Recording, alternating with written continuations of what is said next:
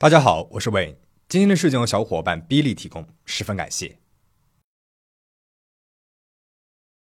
二零零三年十二月五日，南京大厂区西厂门毕家洼一百一十一号发生了一起命案，一名二十八岁的女性被侵犯后死在了出租屋内。她的丈夫陈某说，自己下午一点出去打麻将，五点回家之后就发现租住的房子房门打不开了。于是就绕到了房子后面，从窗户翻了进去，却发现妻子已经死在了床上，就赶忙报了警。案发地在二零零三年，是一个老居民区，周围大多是平房建筑，死者租的房子也是个平房，一室结构，房门是木质的，位于南墙西角，朝里开。进门的右手边是床，北墙上有一扇对开的窗户，里侧糊着挂历纸作为窗帘。窗户两侧分别摆放了一个写字台和一个衣柜，房门里侧还安装了斯必灵锁和插销。警方现场勘查，发现门锁、插销均完好，未见明显的破坏。只在门锁下方的门框上发现了一道长五厘米、宽四点五厘米的红色划痕。据死者的丈夫称，案发时门是关着的。门里侧上了锁，但是没有插上插销。北侧的窗户原本也是关着的，他为了翻进房间，则打破了玻璃才打开。房间里的床是在两个木架子上搭上了一块木板做成的简易床。死者被发现时，头南脚北的仰躺在床上，他上身穿着长袖毛衣，脚上则穿着袜子，下身赤裸，只穿了一条红色内裤。法医检查发现，内裤前后穿反了，阴部还有分泌物。警方最终尸检确认，死者是窒息而死。警方在被迫害者身下门口左侧的废纸篓里，还发现了用过的卫生纸，在卫生纸上检测出来了三种混合 DNA，其中一个是死者的丈夫陈某，一个是当时已经七十多岁的老年人。经过警方调查，这两个人的嫌疑都被排除了。那么第三个 DNA 是谁的呢？警方在现场还找到了一个烟头，经过检测与第三个 DNA 是一致的，找到这个人成为了破案的关键。可惜当年 DNA 数据库当中的数据比较少，经过比对，警方并没有发现 DNA 相符的嫌疑人。警方对案发地点周围进行了排查走访。受害者的邻居说自己曾经看到过一个梳着大背头的男人，大概四五十岁。他叼着香烟进了受害者的房间，走的时候行色匆匆的。根据这个描述，警方调查了不少人，可惜他们的 DNA 与现场所提取的样本都不相符。案发地在当年属于棚户区，房租很便宜，有大量的外来务工人员居住，人口流动频繁，也没有监控。最终，所有的线索都断了，这桩案子。也就成了悬案。十多年过去了，原本负责这起案件的南京市沿江工业开发区公安局，因为机构改革已经不存在了。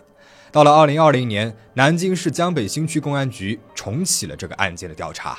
当年案发现场所遗留下来的证据当中，最重要的就是纸巾和烟头。十多年来，证据被完好无损地保存了下来。调查重启之后，DNA 的比对有了新的技术手段，数据库的完善程度也与当年不可同日而语。二零二零年六月份，好消息传来，警方在数据库当中比中了江苏淮安市洪泽区的邵某，他与嫌疑人所遗留下来的 DNA 相似度为百分之二十五。邵某五十多岁，年龄上与警方对嫌疑人的预判大致相符合。但是进一步调查却发现，案发的时候邵某并不在南京，DNA 的相似度是百分之二十五。那嫌疑犯会不会是邵某的亲属呢？警方就马上赶赴淮安，悄悄对邵某和他的家人进行了排查。调查的过程当中，警方得知了一个让他们倍感意外的消息：邵某是从三岁的时候被人从外地抱养到洪泽区的。这件事情，社区的工作人员、邵某还在世的长辈们都能够证实。警方原本以为找到了邵某，然后围绕着他的亲属做一圈 DNA 检测，就能够找到十七年前命案的嫌疑人，却没有想到邵某所有的亲戚都与他没有血缘关系。为了确保万无一失，警方还是采集了邵某亲戚的血样进行了检测，结果可想而知，可以说是跟嫌疑人毫不相关。那么邵某的亲生父母在哪里呢？邵某的养父母已经过世了。邵某的叔叔，也就是他养父的弟弟，告诉警方，当年呢，他的哥哥嫂嫂没有生育能力，就想抱养一个孩子。刚好隔壁镇子上有一个女人带了一个三四岁的小男孩，无力抚养，就把孩子过继给了邵某的养父母。由于年代久远，不仅邵某的养父母已经去世，连当年的见证人都不在了。如今已经没有人知道当初抱养的细节和送养人的情况了。调查至此，警方觉得也没有必要背着邵某继续进行秘密调查了，干脆就找上了邵某。在邵某的手中，警方得到了一份五十多年前的出生证明。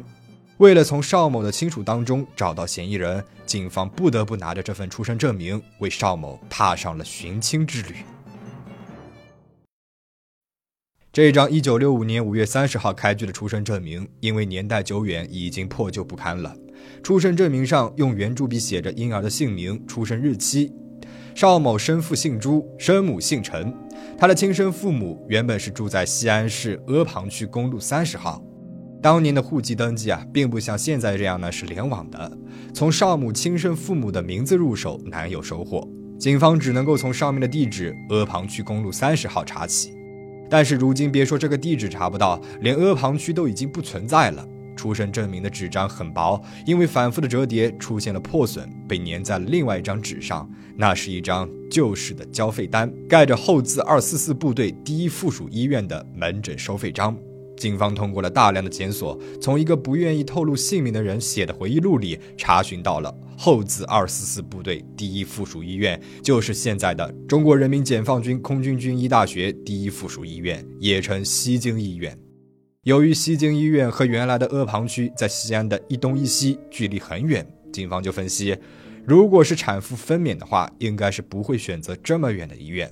再加上调查得知邵某是在其生父母去世之后被送养的，警方就怀疑邵某的生父是在壮年患病去世的，而西京医院应该就是邵某生父看病的那个医院。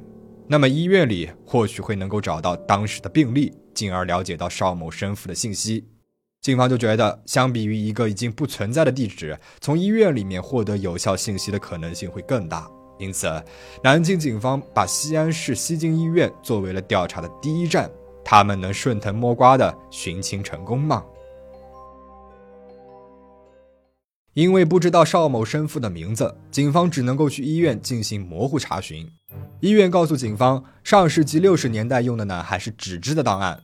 如果按照规定的话，纸质档案三十年就会被销毁的，应该是查不到了。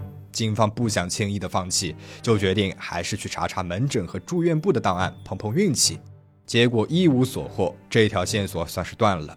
离开了医院，警方前往西安市刑事科学技术研究所。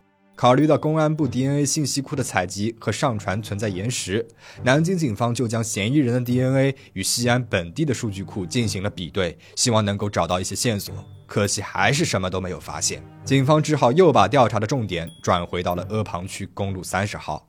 阿房区这个西安市的曾经的行政区划只是短暂的存在了十一年，恰巧就是在邵某出生的那一年被撤销了。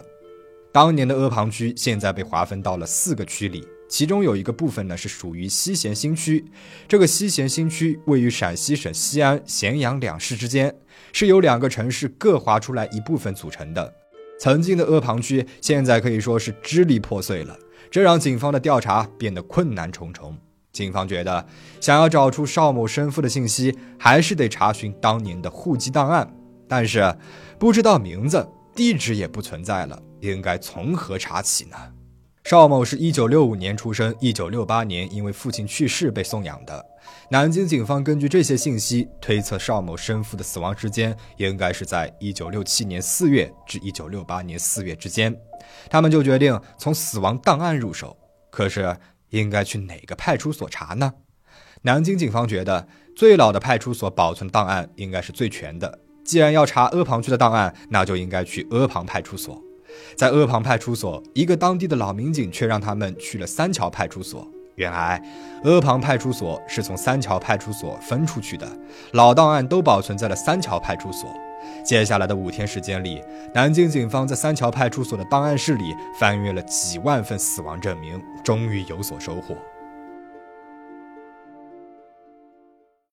警方在死亡登记簿当中找到了一个名字叫朱某某的人，他是一九六七年十一月四日因为食道癌去世的，住址正是公路三十号。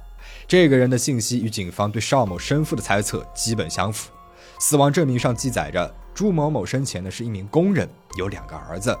南京警方想要通过关联信息查询朱某某两个儿子的情况，但是却又碰了壁。原来三桥派出所在一九七六年以后才建立了完整的数据库，一九七六年之前的信息都是无法进行关联查询的。南京警方只能够再想办法，他们在档案里又找到了很多户籍地址位于阿房区公路三十号的人。原来，公路三十号这个地址原来是一个工厂，叫做三桥棉绒厂，很多工人都把户口落在了这个工厂的集体户上。南京警方想办法联系到了其中一个姓张的女士，问她了解情况。张女士的母亲是一九七零年进入了三桥棉绒厂工作的。据张女士回忆，当年工厂并没有姓朱的人。不过，张女士的母亲呢是在朱某某去世三年之后才进的三桥棉绒厂，她不了解情况呢也是正常的。可是年代如此久远了，当年了解朱家情况的人还能健在吗？警方又能够找到他们吗？一路调查至此，警方感觉柳暗花明就在近前，可是脚下的路却又是山重水复。最终，警方决定继续回去翻户籍档案。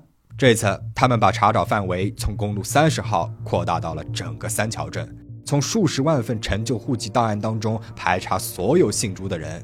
这一翻又是五天的时间。这一次，警方找到了一个户口迁入的记录。警方查到了朱某荣因为上山下乡将户口迁出，后来又迁了回来，因此在户籍档案上有所记载。